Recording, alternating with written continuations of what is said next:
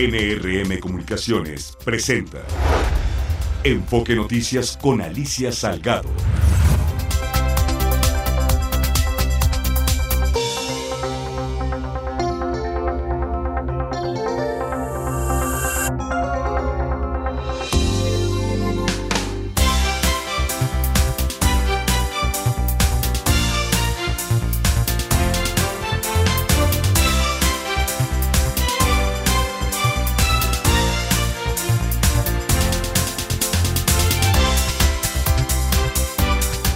¿Qué tal? ¿Cómo estás? Qué gusto de saludarte de nueva cuenta. Es hoy el martes 16 de enero del 2024. Enfoque Noticias, tu diario vespertino ha hablado siempre cerca de ti, contigo para eh, platicar de temas políticos, de negocios de México y por supuesto del mundo. Soy Alicia Salgado. Muy buenas tardes. Tengas ¿Cómo te ha ido en el tránsito este día? De pronto es impresionante ver que cualquier cosa se les ocurre hacer en medio del tráfico de un día común y corriente para detener, eh, que para corregir algo, ¿no? Como en el periférico alto, estar cambiando una luminaria a las 11 del día que hace una fila impresionante desde la Defensa Nacional donde estaba haciendo la reparación de una cámara de, de esas de, de de, este, de velocidad y se fue hasta Querétaro fácilmente la fila durante tres horas. Eso fue impresionante. O hay alguien que se le ocurre parar eh, o bloquear alguna parte de alguna de las avenidas centrales. Hoy me tocó ver que, no sé, eran como 10 personas bloqueando allá afuera del metro del auditorio y la gente tenía que caminar desde ahí, pero miles de personas saliendo del metro que tenían que caminar porque no podían tomar un autobús hacia Reforma y bueno, eso es el caos del día, es el lo que le llaman el desgobierno y el gobierno diciendo que gobierna, o sea, yo no acabo de entender, pero los ciudadanos sí lo resentimos todos los días. No sabes cómo oía quejas y quejas y quejas y quejas. Pero bueno, ahí lo tienes tú. Bienvenido, bienvenida a Enfoque Noticias.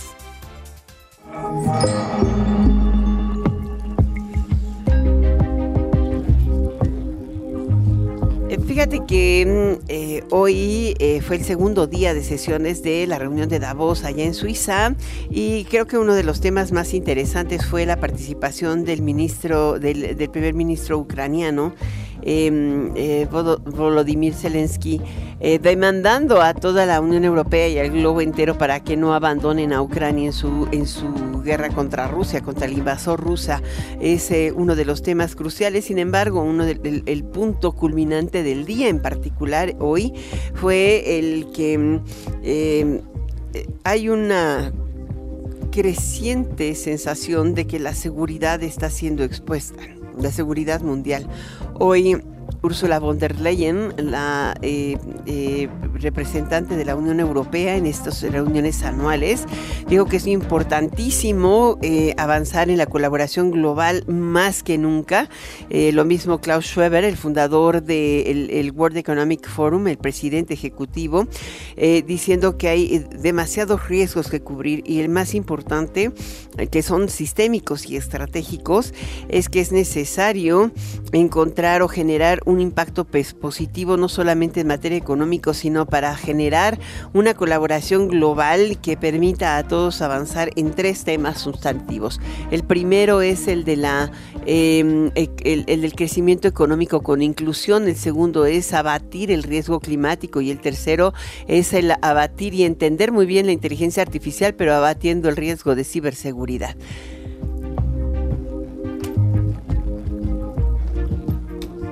Es un, es un tema creo que crucial.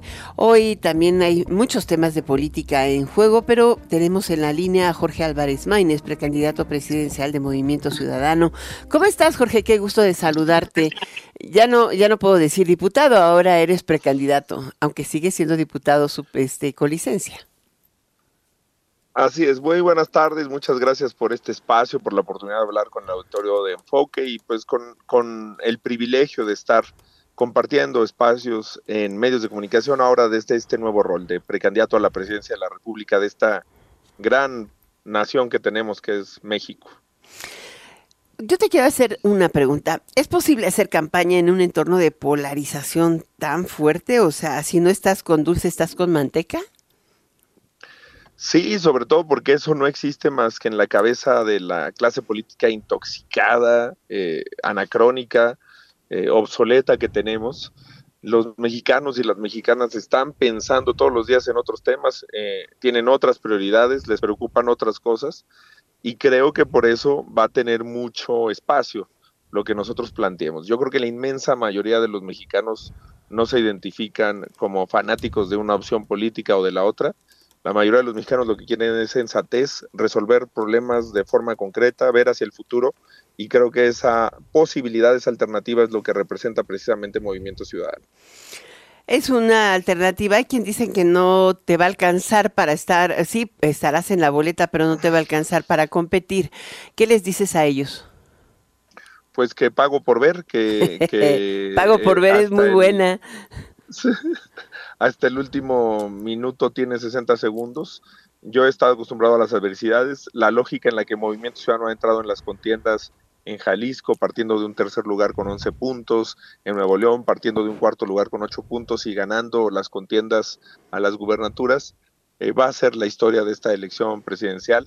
Yo estoy convencido de que por razones de desgaste, de negativos, de rechazo que tienen el PRI y el PAN ellos no están en la contienda presidencial ni estarán, y que eh, cuando pase un mes y medio de campaña, la gente va a advertir que hay dos opciones, eh, la continuidad o el futuro, y que Movimiento Ciudadano y un servidor representamos la opción de futuro para México.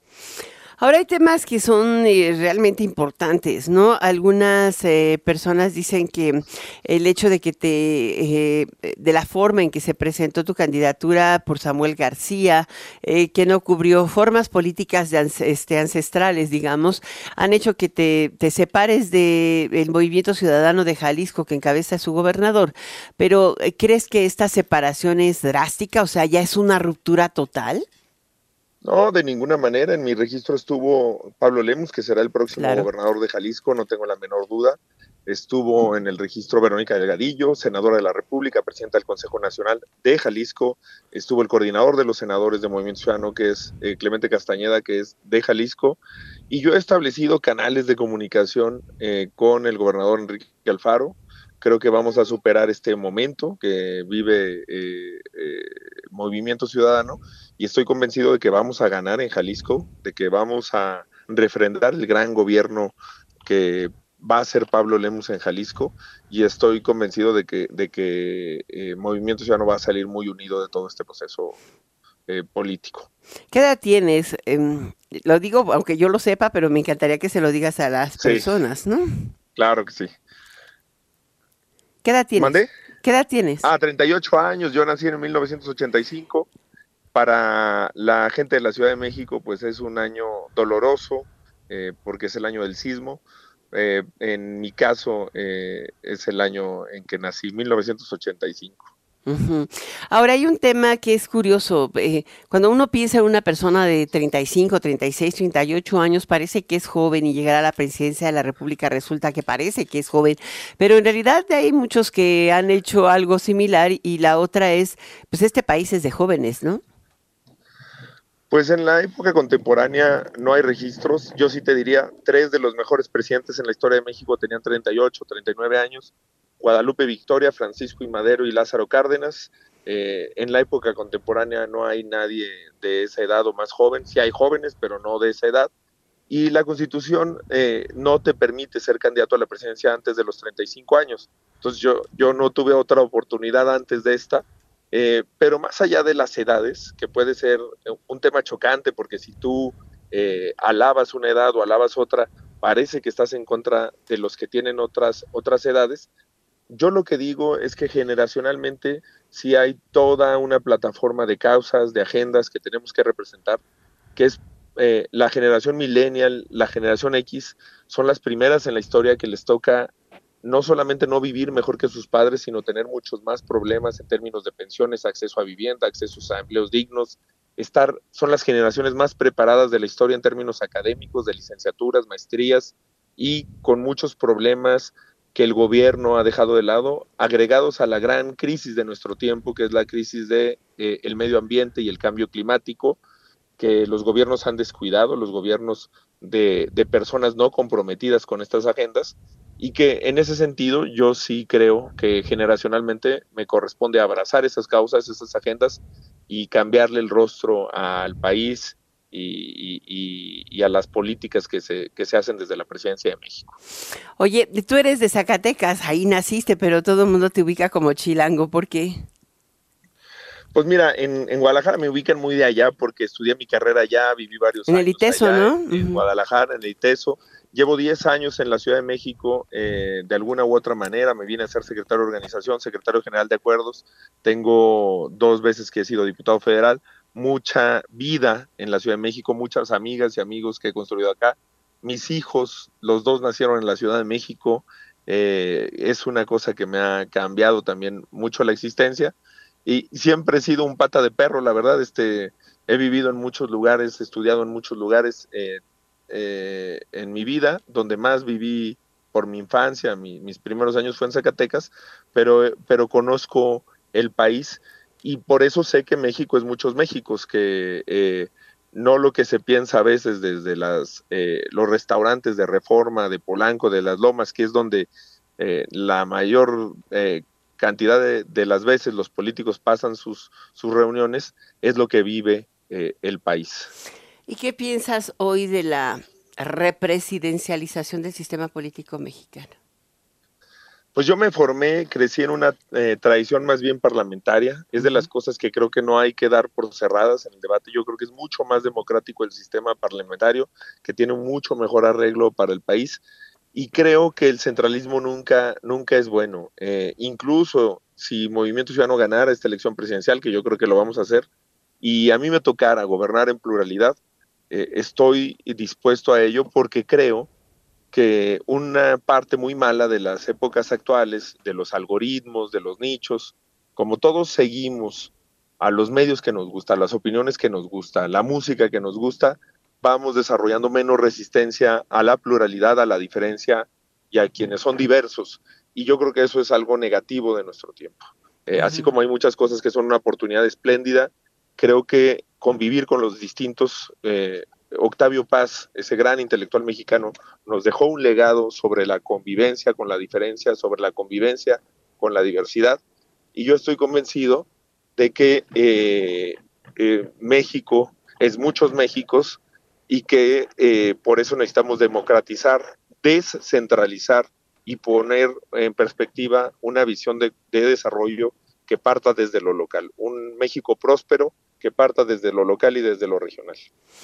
Hay dos cosas solamente para concluir. Eh, ¿Tú crees que te define a ti como, como, como candidato a la presidencia de la República el em, portar unos tenis fosfo o una playera específica o haber sido destapado eh, en una reunión amenizada en carne asada, botana o cerveza con tarro? O sea, ¿eso te define? ¿Qué, ¿Qué es lo que tú nos puedes decir al respecto? Porque me parece que tu dotación intelectual, política y personal te hace mucho más interesante y rico que cualquier eh, eh, frivolidad de esta naturaleza.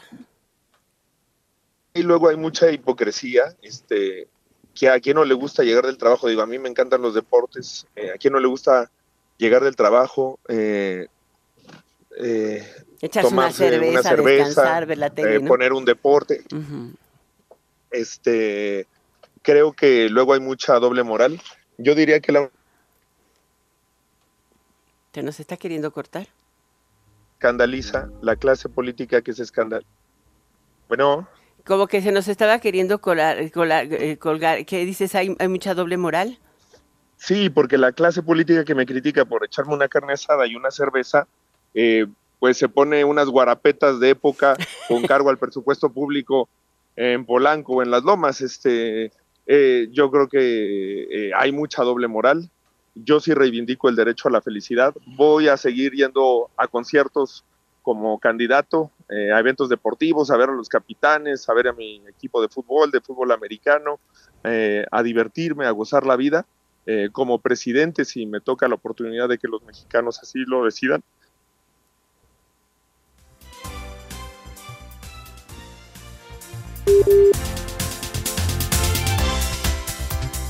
Wow, se cortó. no puedo ser. Estaba en la plática más interesante, caray, pero bueno, así nos pasa. Vamos a ver si puede Andrés eh, recuperarlo inmediatamente, pero por el momento te comento que bueno, a unos días de que concluye el periodo de, pre-campaña se encienden los ánimos. Hoy eh, Xochitl Galvez, que ha retomado un liderazgo intelectual o un liderazgo de posicionamiento independiente de los partidos políticos que la, roban, eh, que la arropan, retó a Claudia Sheinbaum a un debate público sobre seguridad, salud y corrupción este miércoles o jueves.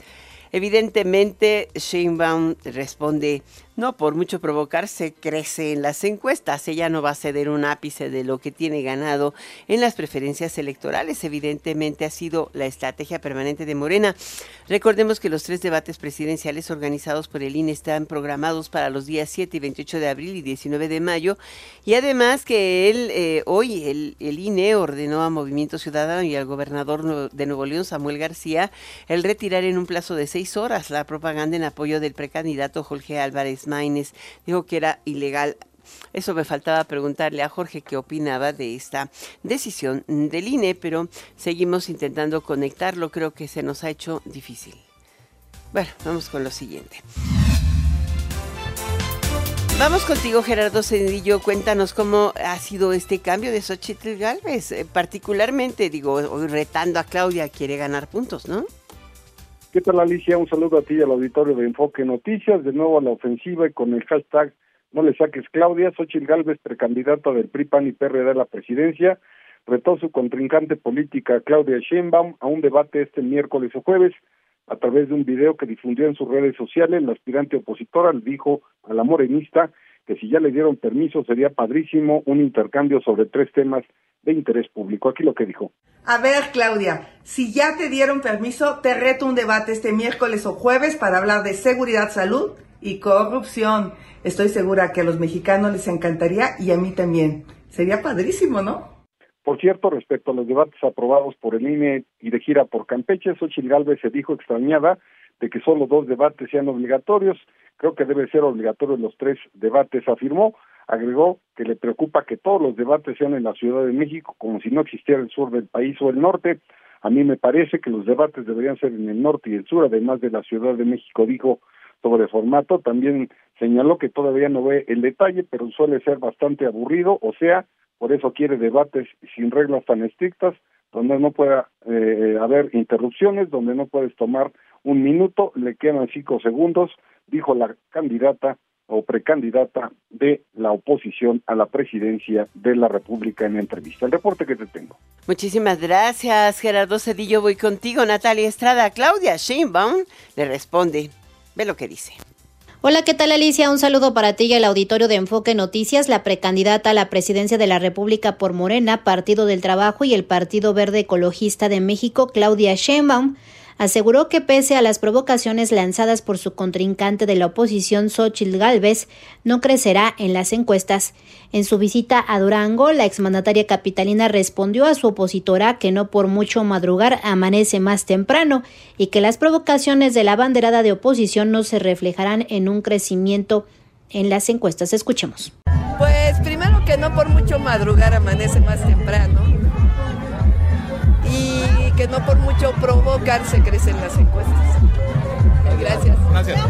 Por otro lado, descartó que el próximo proceso electoral puede estar marcado por la intervención del crimen organizado.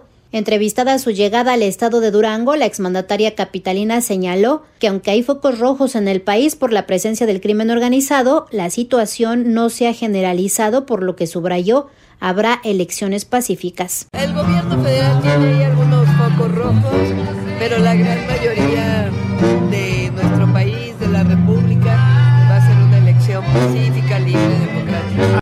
Por otra parte, la precandidata presidencial reiteró que el acuerdo que hicieron PRI y el PAN para repartirse posiciones en diferentes instancias de gobierno en Coahuila es una vergüenza, al tiempo que aseguró en Morena no caben este tipo de acuerdos en lo oscurito. Alicia Auditorio, la información que les tengo. Buenas tardes. Muy buenas tardes. Y bueno, hoy la Comisión Federal de Electricidad dio a conocer que se restableció el suministro eléctrico de los afectados por el Frente Frío 27 en el estado de Nueva León. Efectivamente fueron afectados 46.993 usuarios que representan el 2% del total en la entidad y prácticamente en siete horas fue restablecido la totalidad del servicio. Em, hay otro tema, creo que es importante que te mencione hoy. Em, eh, en los mercados internacionales han tenido una nueva caída, la posibilidad de, o el repunte de la inflación y algunas declaraciones de funcionarios de la Reserva Federal hacen suponer en Estados Unidos que la posible baja de las tasas de interés tome más tiempo de lo que muchos de ellos están esperando. Hay un enfriamiento desde ayer en, el comportamiento positivo de los mercados. Esto afectó a México y también un poquito al tipo de cambio, pero nada que nos preocupe. Como dice eh, Goldman, el, CEO de, de Salomon, eh, de Goldman Sachs, eh, David Salomon, dice, mira, los mercados normalmente se ajustan, no hay nada nada que me preocupe, realmente estoy bastante optimista y así es como se ha desempeñado hoy la reunión en Davos de la que te comentaré más adelante. En otra información, el dólar ganó frente al peso mexicano luego de ayer de, que los mercados permanecieron cerrados debido al feriado de Martin Luther King. Em, el, tipo de cambio en el interbancario está en eh, menos de 17 pesos por dólar. Creo que Hoy está cerrando en 17.15 unidades por dólar, pero anda ahí fluctuando entre 16.8 y 17.20. Es como su nuevo piso. Lleva varios días fluctuando ahí. Eh, hoy la, la Canaco, la Cámara Nacional de Comercio de Acapulco Guerrero, indicó que hay pérdidas cercanas a 400 millones de pesos por las, la extorsión y la delincuencia, particularmente exacerbada en los últimos seis días en el puerto de Acapulco. Ernesto Gloria. Alicia Auditorio de Enfoque Noticias, por si no fueran pocas las afectaciones que prevalecen tras el paso del huracán Otis en el puerto de Acapulco, se le suman a esas pérdidas cientos de millones de pesos tan solo en los últimos días, esto derivado de la intervención del crimen en rubros como extorsión y otros delitos que han obligado a detener o a acortar las escasas actividades económicas, lo que se suma a una inacción de parte de la Fiscalía General de Guerrero encabezada por Sandra Luz Valdovino Salmerón. Así lo denunció el presidente de la Cámara de Comercio, Servicios y Turismo de ese puerto guerrerense, Alejandro Martínez Sidney, a quien escuchamos. La afectación económica al día de hoy ya rebasa los 400 millones de pesos. Esto en seis días que viene este bloqueo a la movilidad de la ciudad. ¿Por qué? Porque las tiendas de conveniencia, autoservicios están cerrando más temprano. Hay unas que en los primeros días, definitivamente los dos primeros días, se tuvo que cerrar definitivamente en el primer cuadro de la ciudad porque no llegó el personal a, a trabajar entonces tuvimos que cerrar y esta restricción de horarios que tenemos también ha impactado. Al día de hoy ya estamos rebasando los 400 millones de pesos en pérdidas al sector comercio, servicios y turismo de Acapulco. Alicia, el dirigente del sector terciario en el puerto hizo un llamado urgente a los legisladores locales para que citen a comparecer a la fiscal del Estado, toda vez que advirtió hay inacción de la misma y opacidad pese a los constantes delitos que se están registrando. Vamos a escucharlo. Yo le pediría a los diputados de Guerrero, quienes son, quien vigilan, supervisan el trabajo de la fiscal, Sandra Valdominos, que la citen a comparecer ya para ver qué es lo que está pasando con los asesinatos en Guerrero y que no se están resolviendo. La Fiscalía del Estado de Guerrero desgraciadamente ha sido opaca, ha fallado en las investigaciones, no hay detenidos y no hay presentados y no hay una investigación contundente por parte de la Fiscalía del Estado de Guerrero y esto genera la impunidad y la violencia que estamos viviendo en el Estado de Guerrero. Alicia, como se recordará, trascendió una denuncia de una comerciante de pozole muy conocida en el puerto que no se dio a las extorsiones y cuyos familiares fueron asesinados, que de acuerdo a versiones, la propia fiscal le pidió mejor huir a otro destino por falta de garantías para su seguridad. Alicia, la información. Muchísimas gracias. Bueno, hoy cayó una estructura del tren interurbano México-Toluca que se encuentra en construcción en la zona de observatorio, específicamente en Calzada Minas de Arena. La Secretaría de Obras de la ciudad señaló que la causa se debió a un fallo en una grúa que trasladaba la pieza. Servicios de emergencia fueron movilizados al sitio, pero no se reportaron personas lesionadas. Ayer falleció el, bueno, falleció el escritor José Agustín a los 79 años. Él, si lo recordamos, fue autor de obras emblemáticas de la literatura, eh, como La tumba de perfil, Ciudades desiertas, cerca del fuego y la panza del Teposteco. En 2011 fue reconocido como con el Premio Nacional de Ciencias y Artes en Lingüística y Literatura. Extraordinario, José Agustín. En información internacional, las nevadas y las gélidas temperaturas persisten en buena parte de Estados Unidos, dificultando la movilidad de vehículos y provocando la cancelación de centenares de vuelos en el país. El eh, Servicio Meteorológico em, eh, nacional en, Estados Unidos detalló que la caída de nieve continúa en el Atlántico Norte y en el noroeste del país, mientras que se esperan lluvias heladas en la costa noroeste del Pacífico. A lo largo del martes se han pronosticado nevadas fuertes en Nueva Inglaterra y moderadas en algunas partes de Nueva York. Las oficinas del gobierno federal y los colegios ubicados en Washington, D.C. van a permanecer cerrados durante todo el día por acumulación de nieve. Y lo que en particular hoy tenemos así como nota fuerte internacional es justamente el hecho, anoche te di a conocer que estaba avanzando la, la eh, primaria de Iowa, eh, el caucus donde, donde iban a, iniciar las, el proceso de selección del candidato republicano del GOP. Eh, ayer fue arrasante, ha sido la comidilla del día. Trump ganó 98 de los 99 condados de Iowa, o sea, si pudiéramos verlo así, como representante representantes por condado en este caucus, em, incluyendo 61 que él falló eh, o que no obtuvo en las eh, elecciones del 2016. Ganó el 51% total de los em, votos en Iowa, comparados con el 21% del gobernador de Florida, Ron DeSantis, y el 19% de Nikki Haley, de la ex eh, embajadora mm, de Donald Trump ante Naciones Unidas. Es un, es un punto interesante. Hoy se miden, pues, las eh, caras eh, en eh, New Hampshire. Allá estaba ya Haley desde muy temprano y, de Santis le estaba costando trabajo llegar, pero vamos, esperaba que a las 5 de la tarde, 6 de la, a la hora que arrancamos este programa, empezara esta, esta selección. En unos momentos más tendremos pues un análisis muy detallado de este, que es el arranque del proceso de selección del candidato presidencial del Partido Republicano. Parece que nadie tiene a Donald Trump. ¿Qué significaría para México? Mm, interesante, ¿no? Vamos a un corte, ¿te parece? Regreso enseguida. Enfoque Noticias con Alicia Salgado por Stereo 100, 100.1 de FM y 1000 AM. Continuamos.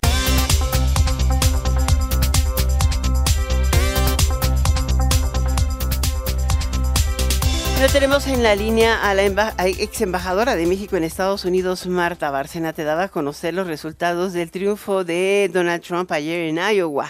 ¿Cómo está, embajadora? Qué gusto de conocer, de, de reencontrarla, porque ya teníamos tiempo de no platicar con usted.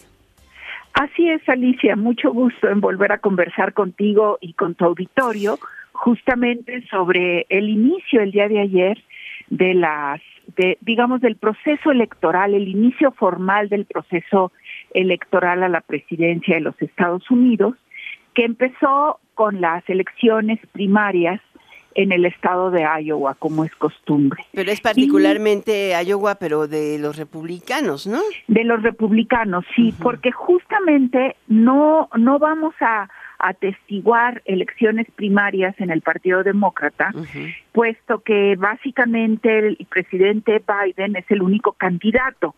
Si bien hay un eh, eh, diputado, un congresista demócrata por el estado de Minnesota que ha querido también postularse como candidato, pues la verdad es que no ha progresado, entonces no veremos primarias demócratas y sí primarias republicanas. Mm. Unas primarias republicanas muy sui generis, porque el expresidente Donald Trump se negó a participar en cualquiera de los debates que mantuvieron otros precandidatos republicanos. Y a estas primarias de Iowa, pues eh, llegó él eh, virtualmente solo con Nikki Haley, la ex embajadora de Trump ante las Naciones Unidas y ex gobernadora de Carolina del Sur, y el gobernador de Florida, Ron DeSantis, y un emprendedor, un hombre de negocios de origen indio, Vivek Ramaswamy, que llegaron a estas primarias. Entonces, no participó Trump en los debates, él hizo sus propios, eh, digamos, conferencias de prensa eh, y arrasó en Iowa como se esperaba. Ahora, sumados de Santis y Haley podrían hacer, eh, simplemente esos dos votos podrían hacerle competencia, pero mientras sigan separados y no haya una definición, eh, difícilmente pueden competirle a Trump, ¿no?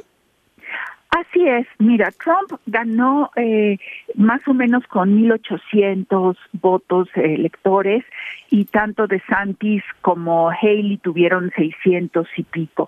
De Santis un poco más que Haley. Efectivamente, si se unieran, pudieran competir con él, pero todos los analistas en Estados Unidos, tanto los conservadores que apoyan a Trump como los liberales que están preocupados por su candidatura y su posible elección a un segundo periodo, coinciden que eh, será muy difícil que Trump no sea el candidato republicano, es decir, es tan casi por hecho que va a ser el candidato republicano.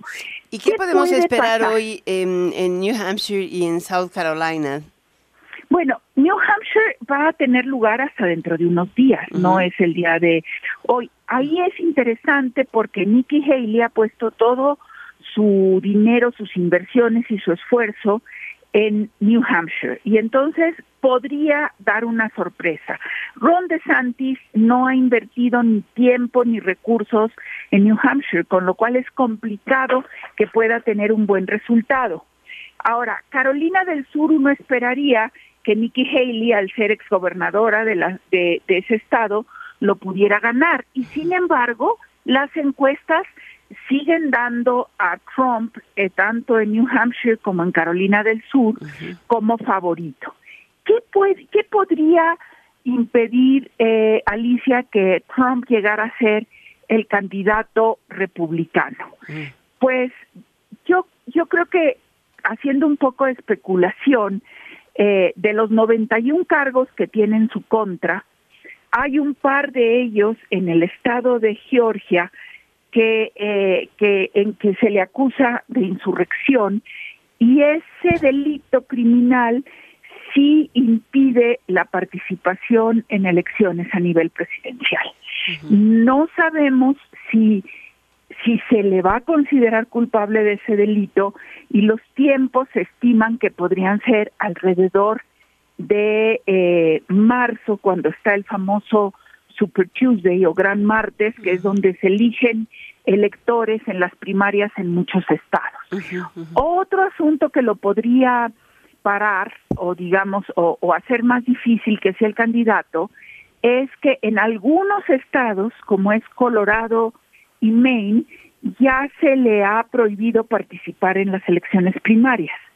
¿Qué quiere decir? Que no puede sumar electores a su candidatura eh, en esos estados. Pero no, pero es justamente ese tema el que se ha llevado a consideración de instancias superiores, esto lo han prohibido jueces federales en esos estados, y se ha llevado a instancias de la Corte de Apelaciones y de la Suprema Corte. Y la decisión que se tome al respecto, eh, la Suprema Corte, eh, pues impactará, o la Corte de Apelaciones impactará justamente eh, las posibilidades del expresidente Trump. Entonces, digamos que en este momento, después de las primarias en Iowa, la candidatura de Donald Trump eh, como el abanderado del Partido Republicano a la presidencia de los Estados Unidos sale fortalecida. Pues ahí tiene usted la voz de una verdadera experta y además diplomática de carrera, extraordinaria observadora de la relación eh, de México con Estados Unidos, Marta Bárcena, ex embajadora de México en Estados Unidos. Gracias por estar hoy aquí. Vamos a recurrir a usted muchas ocasiones si nos los permite. Con mucho gusto, Alicia. Creo que es muy importante que sigamos con atención eh, el proceso electoral en los Estados Unidos. Pues sí, así con toda la objetividad del mundo. Muchas gracias, embajadora. Gracias. Hasta luego, Alicia. Hasta luego. Vamos a una pequeña pausa, regreso enseguida. Enfoque Noticias con Alicia Salgado por Stereo 100, 100.1 de FM y 1000 AM. Continuamos.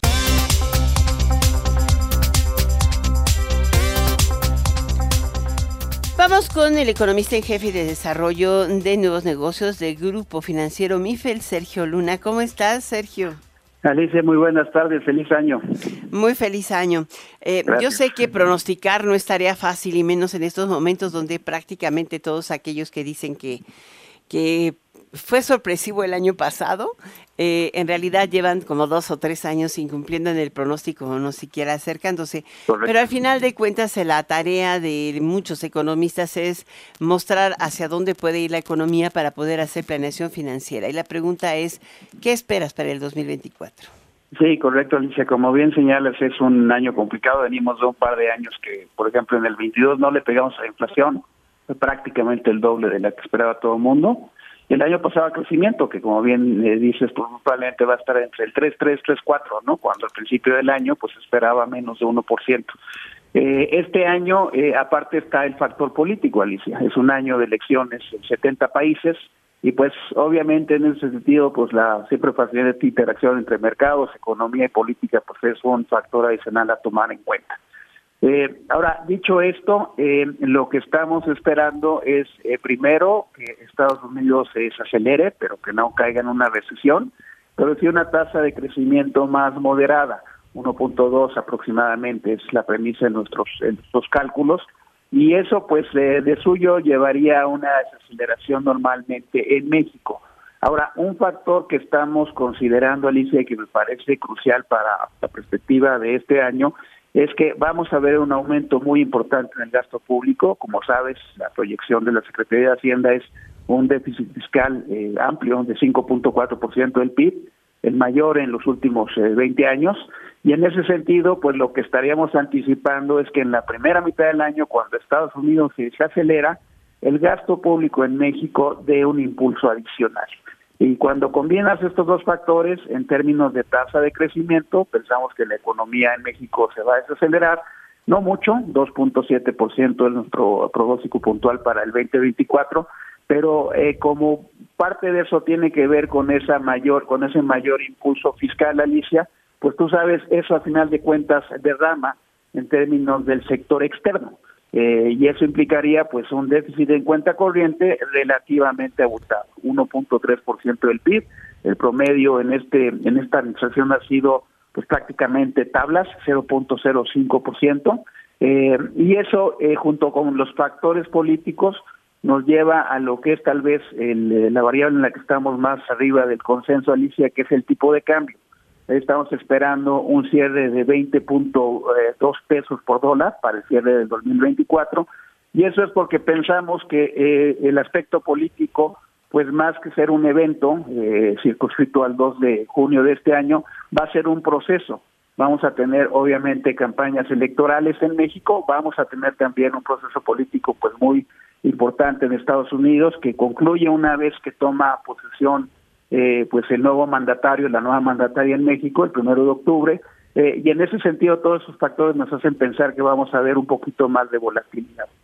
Eh, finalmente yo te diría que en términos de inflación pensamos que va a seguir descendiendo, y eso lo hemos platicado muchas veces cuando nos ha dado la oportunidad, Alicia, pero a un ritmo más moderado del que podríamos esperar. Es decir, hubo un buen avance en el frente inflacionario en el 23, de aquí en adelante los avances van a ser, a nuestro juicio, pues más eh, más moderados y estamos esperando que la inflación cierre en 4.2% este año, es decir, todavía por arriba del rango de variabilidad del Banco de México. Y dadas todas las circunstancias, Alicia, vemos eh, pues relativamente poco margen de maniobra para que Banxico baje tasas, también un tema que hemos discutido eh, contigo y con tu eh, audiencia. Eh, vemos un descenso de 100 puntos base, de un punto porcentual entre la tasa de interés del Banco de México de política hoy en día a 10.25 al cierre de este año, con tal vez solamente un recorte de 25 puntos base en marzo y los restantes una vez que pase el proceso electoral, es decir, en la segunda mitad del 2024. Yo creo que nos has hecho un resumen brevísimo, rápido y directo. La única, el único tema es el internacional. Hay eh, la expectativa de que la economía global, según dijo hoy allá en Davos la, eh, la directora gerente del Fondo Monetario Internacional y su economista en jefe, Gina Gopita, que es muy probable y casi dan por hecho el aterrizaje suave. No se espera ninguna fuerte contracción de la economía global y tampoco norteamericana. Y lo que sí es que hay una duda creciente de cómo pueda mm, regresar al ritmo de crecimiento económico a China, que esa es la segunda economía del mundo y sí le pesa a la economía global, eh, sumado a los conflictos en de Ucrania y también de Medio Oriente. Estos sí pueden aumentar inclusive las disrupciones de tal manera que te afecten en la inflación y el crecimiento, ¿no? Sin duda alguna, y como bien dice, sobre ese escenario central, y eso siempre es importante entenderlo, eso, digamos, todos estos errores de pronóstico de los últimos años, pues nos deben de hacer eh, yo te diría, eh, pues, eh, eh, tener cuidado, ¿no? Con, con, casarte con un escenario. Ese es el escenario central, hay riesgos.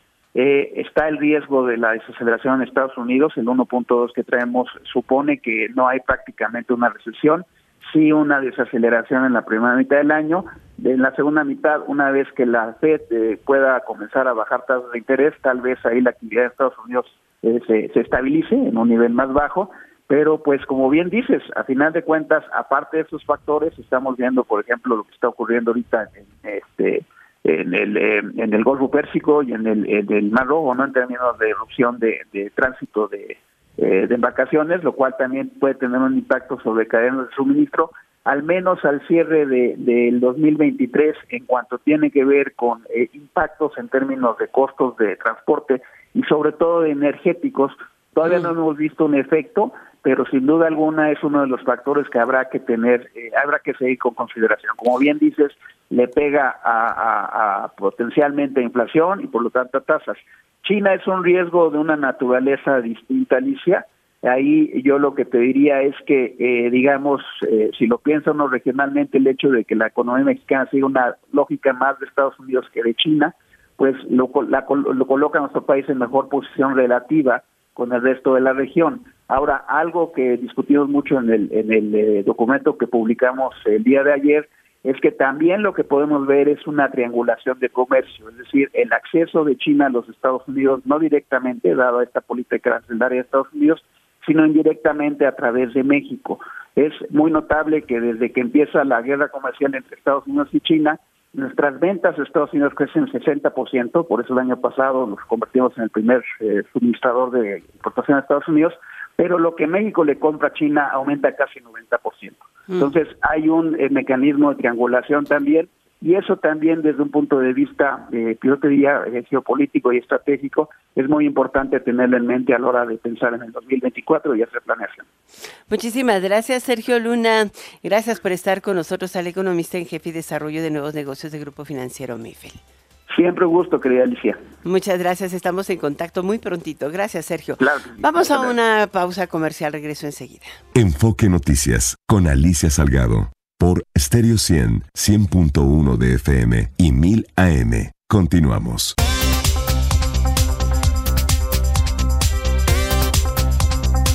Tenemos en la línea Shu Tenorio, analista político y consultor en asuntos públicos. ¿Cómo estás, Shu? Muy bien, estimada Alicia, qué gusto saludarte. Oye, hay un tema que es importante. Yo sé que la guerra verbal entre candidatos y debates presidenciales pues está por iniciar, pero hay un tema pendiente y creo que es muy relevante. ¿Cuándo tendrían que estarse integrando las listas finales de candidatos a las, eh, pues no sé, presidencias municipales, a las senadurías y a las diputaciones? Mira, como bien sabes, las precampañas terminan este jueves a nivel presidencial y efectivamente lo que sigue es eh, la pista legislativa, diputados y senadores que tendrán que estar debidamente registrados ante el INE en los primeros días de marzo y posteriormente, de acuerdo a los calendarios electorales de cada entidad, habrá que ir registrando a los candidatos a alcaldías y a congresos, locales. Hay que recordar que solamente Coahuila no tiene elección de diputados locales y solamente Durango no tiene elección de alcaldes. En todo el país va a haber elecciones locales y de ahí a que muchos crean que los equilibrios locales puedan cambiar los, este, pues de alguna manera los equilibrios que estamos viendo en lo federal. Entonces, parecería ser que a pesar de que estamos a 18 semanas de la jornada electoral, todavía faltan varias eh, cosas por escribirse, varios párrafos por escribirse de esta pues, larga ya historia electoral que hemos este, transitado para este 2024. Ahora, las, eh, la boleta electoral o las boletas electorales, porque en algunos estados serán tres o cuatro, ¿no? Que serán las diputaciones locales, las presidencias municipales, las de senadurías y diputados y también la de la de presidencia llegan a ser cinco boletas en algunos estados como o seis en, donde hay elección a gobernador. Este, entonces, ah, en algunas entidades habrá nueve, seis boletas electorales entonces, pues... ¿Cuándo deben estar listas ya todas? A más tardar tendría que estar eh, todo definido a finales de marzo en todas las entidades. Como para que empiece su impresión en abril. Exactamente. La mayoría de las de las contiendas empezarán en abril y ya mediados de abril, mayo, todos estarán en campaña. Entonces, pues es un tablero que poco a poco se va integrando, pero que definitivamente entidad por entidad pues va a ir cambiando en función de ir conociendo a las mujeres y hombres que estarán pidiendo el voto para los ciudadanos. Ahora, todo error se magnifica en estos momentos, sobre todo cuando tienes gobierno enfrente, ¿no? Pero también es muy fácil de última hora decir quién no está funcionando eh, o que no funcionó en el pasado.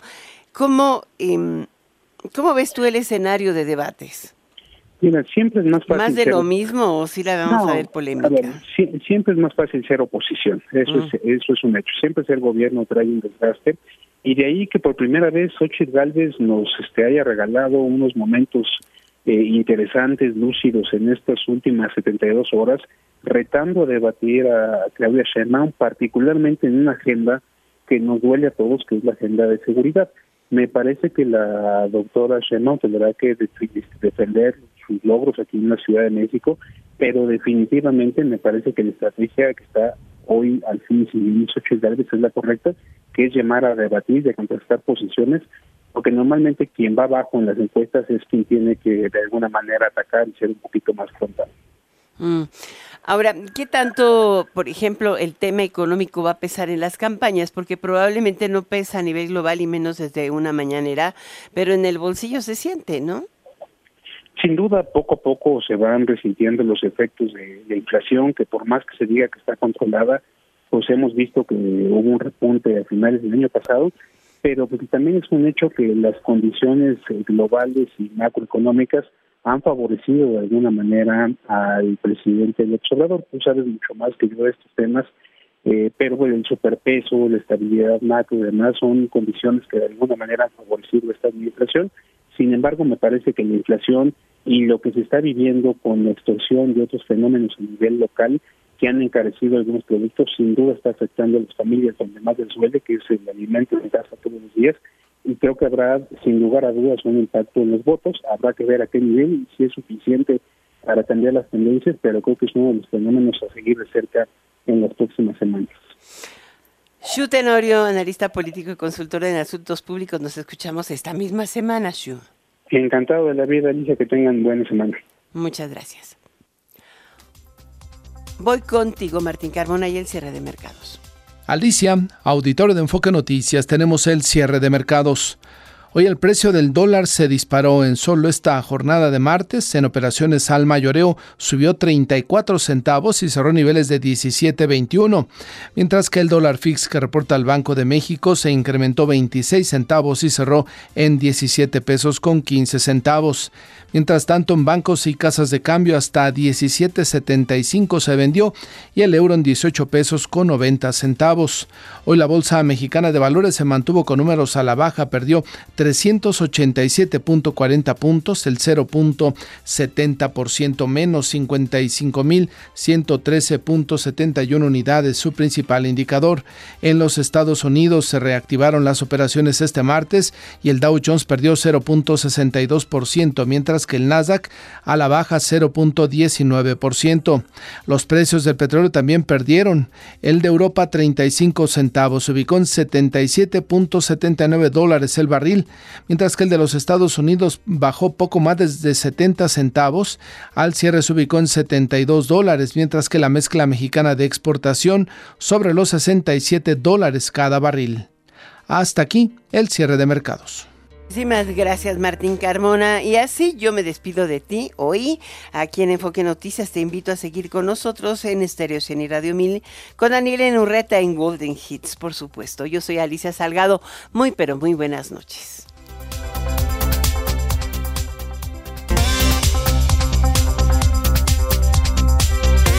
NRM Comunicaciones presentó Enfoque Noticias con Alicia Salgado. Lo esperamos el día de mañana en punto de las 6 horas en Amanece con Martín Carmona. Claridad en información.